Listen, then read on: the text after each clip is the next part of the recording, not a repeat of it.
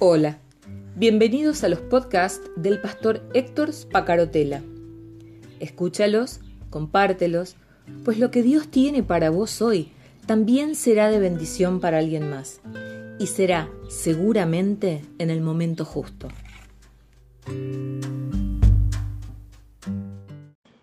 Hola, ¿cómo estás? Buen día. Mi nombre es Héctor Spacarotela y grabo este audio desde el año 2017, desde la ciudad de Río Gallegos, donde vivo.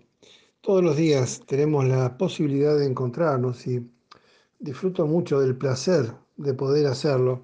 Me hace muy bien a mí, porque me da tiempo de lectura de la palabra, me da tiempo de buscar respuestas, eh, respuestas que busco para mí mismo y que muchas veces eh, terminan siendo de bendición para ustedes. Y también disfruto mucho de em, eh, conectarme con ustedes, de que ustedes al ver que esto que estoy em, pensando y desarrollando tiene que ver con sus vidas, me dicen, Héctor, es como si esas palabras que usaste tuvieran que ver con mi vida.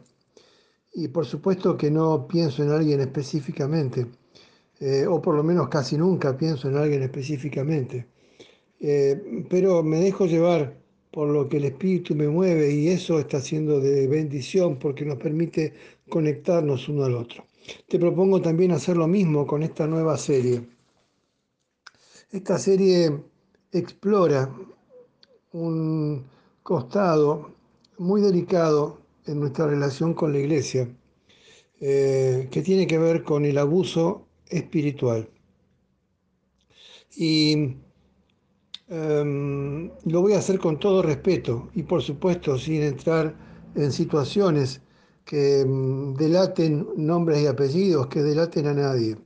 Pero estoy tratando con mucha frecuencia con personas que vienen de una relación pastoral o con sus líderes que em, ha terminado distorsionando la fe y alejándonos a ellos de Dios y de la iglesia. Dice la segunda carta a Timoteo, capítulo 2, versículo 15 en adelante. Esfuérzate para poder presentarte delante de Dios y recibir su aprobación. Vuelvo a leerlo de vuelta porque este versículo, estos versículos que voy a leer hoy, son los versículos áureos donde quisiera que nos apoyemos como base para el desarrollo de los próximos días. Esfuérzate para poder presentarte delante de Dios y recibir su aprobación. Sé un buen obrero, alguien que no tiene de qué avergonzarse y que explica correctamente la palabra de verdad. ¿Entendés lo que estoy leyendo, no? Porque no, es, no son palabras mías.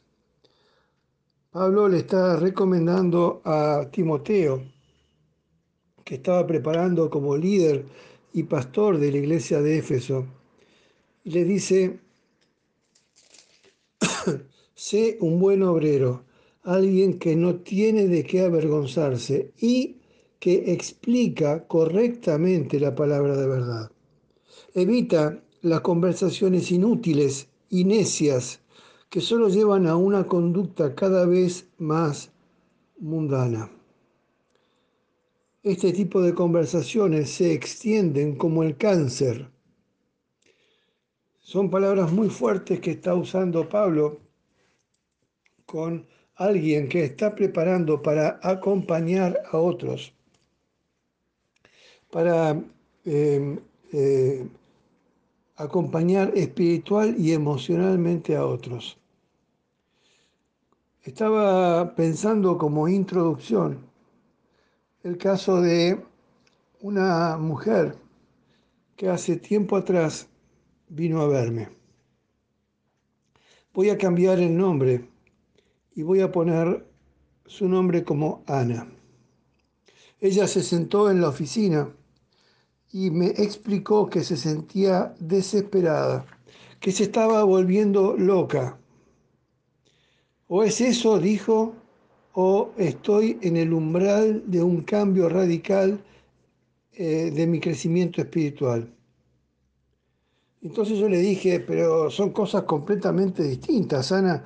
O estás volviéndote loca, o estás con problemas eh, psicoemocionales serios, o estás, en el o estás en el umbral de un escalón hacia arriba en tu relación con Dios. No pueden ser las dos cosas juntas. Entonces Ana me contó, ya comenzando a quebrarse, que había hablado con su pastor unos pocos meses atrás porque se sentía muy deprimida. Identificó el problema fundamental enseguida, pero parece que yo no puedo hacer nada al respecto. El pastor, me dijo Ana, mi pastor, con esa terminología que se usa con mucho cariño, eh, pero también se usa marcando una dependencia. Mi pastor me dijo que el problema fundamental es que yo me estoy negando a cambiar.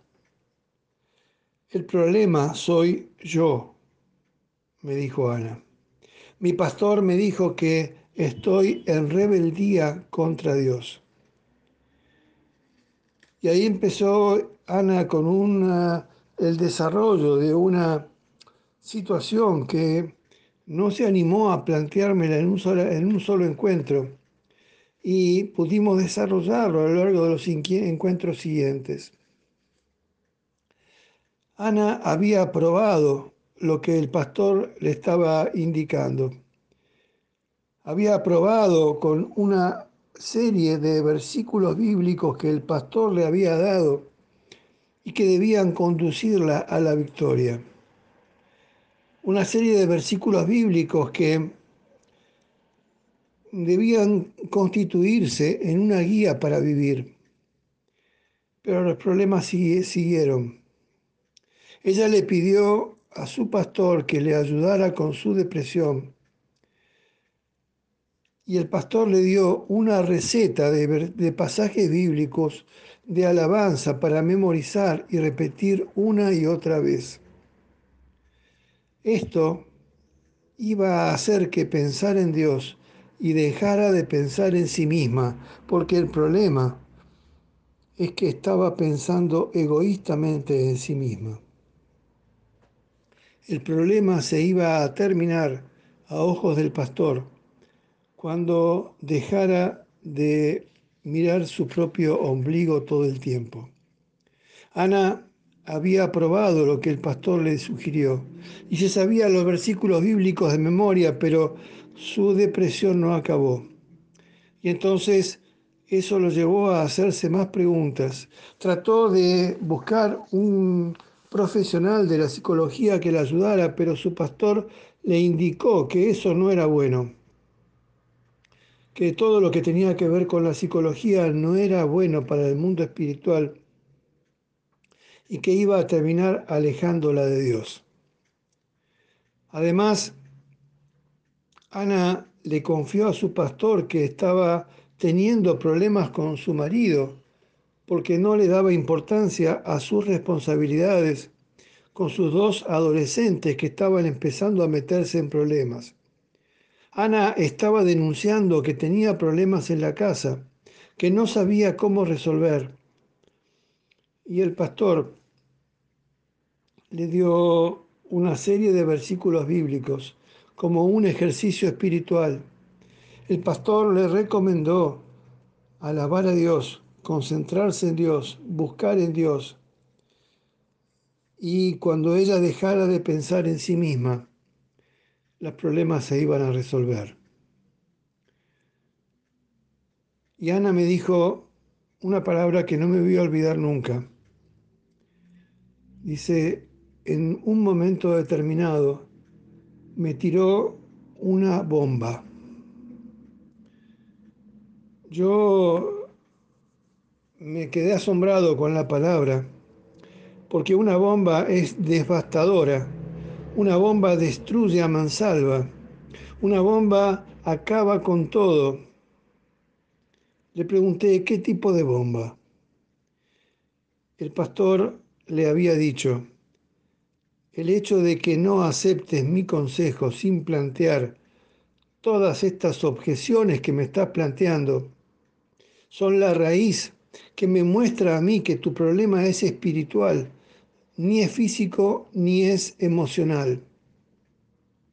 Tu problema es que estás en rebeldía contra Dios. Y al estar en rebeldía contra Dios, estás en rebeldía también con los hombres de Dios. Cuando mencionaste que discutías con tu marido, en lugar de someterte a él y confiar en Dios, esto confirma lo que yo estoy pensando, le dijo el pastor a Ana. Y concluyó que los demás problemas, la depresión emocional, la enfermedad física, los problemas en el matrimonio, los problemas con sus hijos a quienes no podía contener,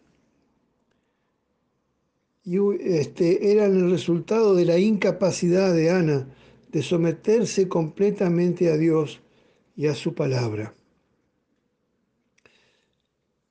Yo quisiera hoy plantearte todo esto para que por lo menos lo vayas pensando, porque posiblemente vos te sientas identificada o identificado con esto y posiblemente también sientas que el pastor de Ana tiene razón y que ella efectivamente estaba en rebeldía con Dios y su problema era espiritual.